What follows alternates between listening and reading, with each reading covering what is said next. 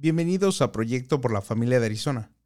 Yo soy el pastor Macario de la Cruz y un tema que surge repetidamente durante conversaciones personas de la comunidad y con otros pastores es el crimen. Parece haber un incremento, o al menos esa es la percepción. Recientemente yo tuve la oportunidad de reunirme con pastores y policías para encontrar la mejor forma de enfrentar el crimen en nuestras comunidades. Y me di cuenta que situaciones como estas requieren buena comunicación. Así que pensé que sería útil hablar con la fiscal del condado de Maricopa, Rachel Mitchell, quien es una fiscal veterana y tiene más de 30 años protegiendo a las familias, procesando crímenes contra niños y haciendo que los criminales rindan cuentas. La fiscal Mitchell es una reconocida experta y conferencista en los temas de agresión sexual y juicios de abuso infantil. Una cordial bienvenida y gracias por estar aquí el día de hoy. Bueno, pues muchas gracias por invitarme. Ah, hablemos un poco acerca de usted. ¿Qué necesitan nuestros oyentes saber acerca de usted?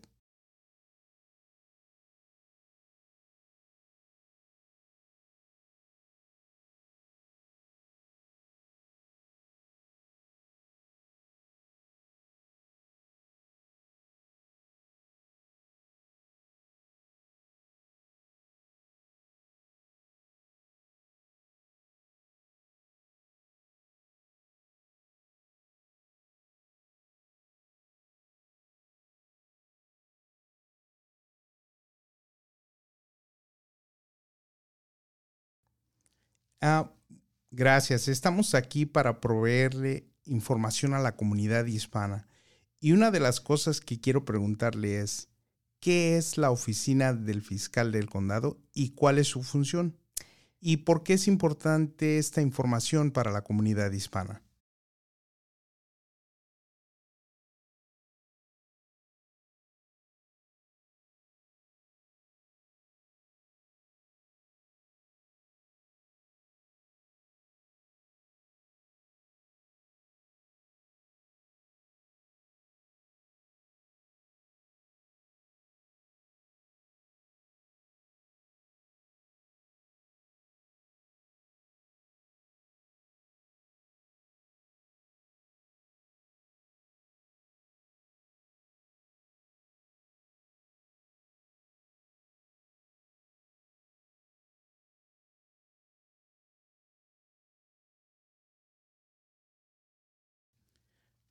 ¿Y por qué es importante que la comunidad hispana sepa acerca de la función de esta entidad y acerca del trabajo que desempeñan?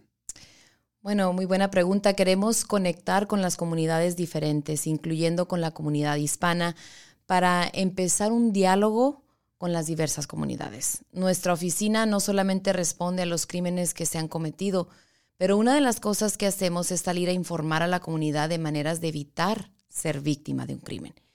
O si es una víctima de un crimen, cuáles son los pasos, cuál es el proceso. Entonces, queremos tener ese diálogo constante con varias comunidades, incluyendo a la comunidad hispana.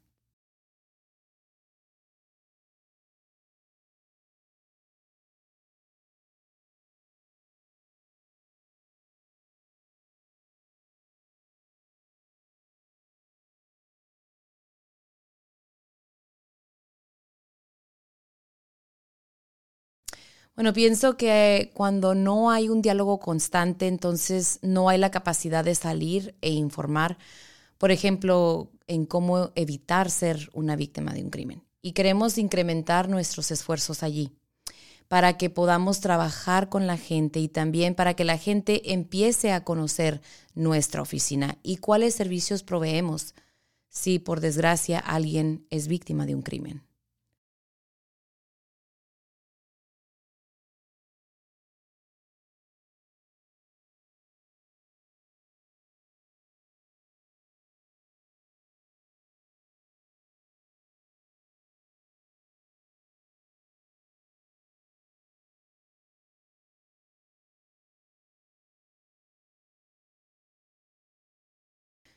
Bueno, tenemos algunos folletos para nuestras víctimas que ya han sido traducidos y están disponibles en español, pero continuamos trabajando en eso. También estamos mandando los comunicados de prensa en español a los medios en español. Pero una de las cosas que me gustaría hacer es trabajar con los pastores hispanoparlantes y educarlos sobre el sistema de justicia criminal para que ellos así puedan comunicarlo con su congregación. Pienso que el apoyo espiritual es crítico para nuestra comunidad. Yo soy cristiana, entonces es vital que ellos entiendan el sistema y puedan explicárselo a la gente. Yo pienso que sería muy útil. Sí, es maravilloso. Y como ya lo dije, es lo que queremos hacer con el podcast del día de hoy. Ah, permítame preguntarle, en su experiencia como fiscal en la unidad de víctimas de delitos contra niños, ¿Puede explicarnos qué expectativas pueden tener una víctima durante este proceso? Por ejemplo, su oficina proporciona un defensor de víctimas. ¿Puede hablarnos acerca de eso? ¿Qué necesitamos saber al respecto?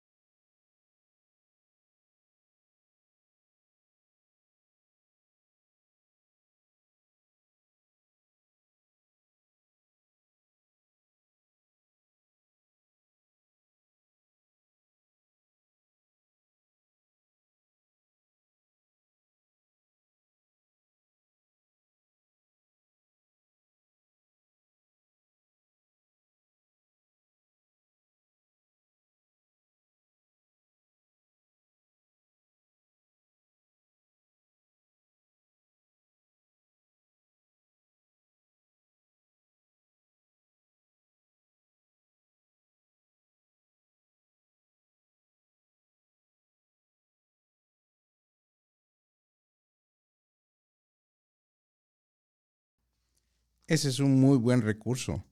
Ah, pero ¿qué otras cosas puede darnos usted que crean pueda ser útil para los pastores o a las víctimas, especialmente aquellas que, se, que sientan miedo reportar un crimen?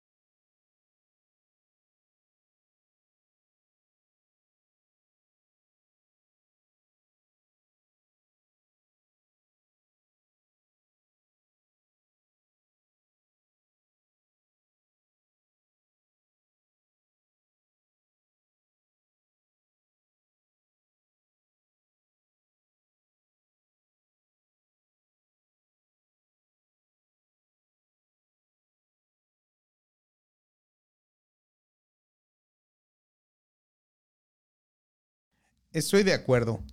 Y yo en lo personal creo que es importante que los pastores demuestren su apoyo hacia la policía local. ¿Cómo pueden los pastores, la comunidad cristiana, la comunidad hispana mostrar su apoyo hacia la policía local?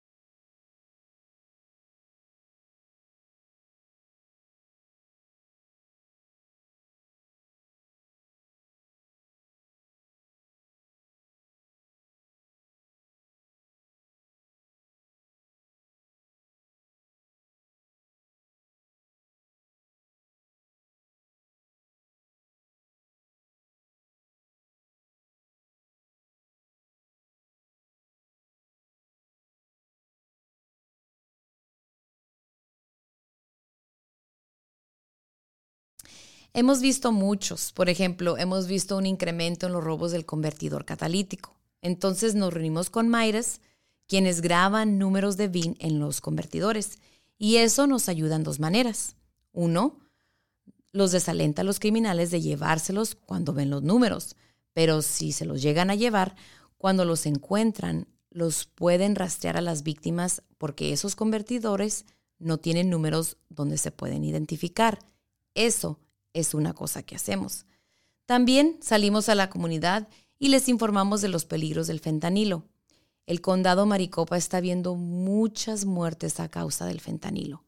Hemos visto un aumento del 5.000% de sobredosis de fentanilo desde el 2015 y estamos organizando un foro completamente en español que vamos a realizar en el otoño, donde podremos informar a padres e hijos de eso.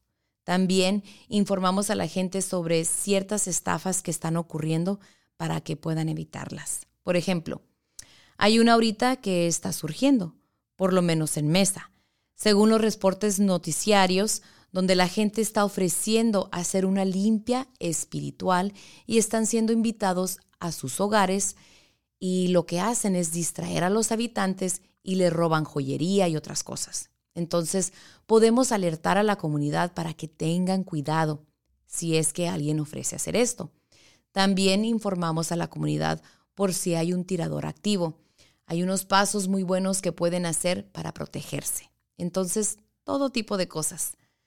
Ciberacoso, proteger a los menores cuando están en la red. Y la lista sigue. Muy buen trabajo. Es muy bueno poder escuchar todo esto. ¿Y cómo se puede conectar la comunidad hispana con sus oficinas? ¿Cuál es la mejor forma de ponerse en contacto con ustedes?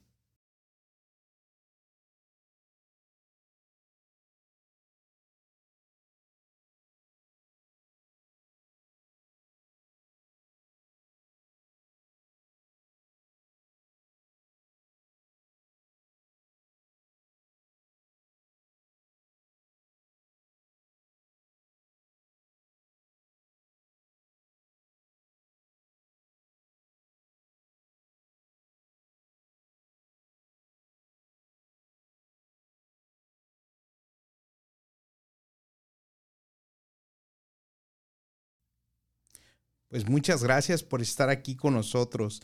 Yo creo que es muy importante que los arizonenses escuchen su voz y que conozcan acerca del trabajo que su oficina está haciendo para defender el Estado de Derecho y luchar por las víctimas de delitos.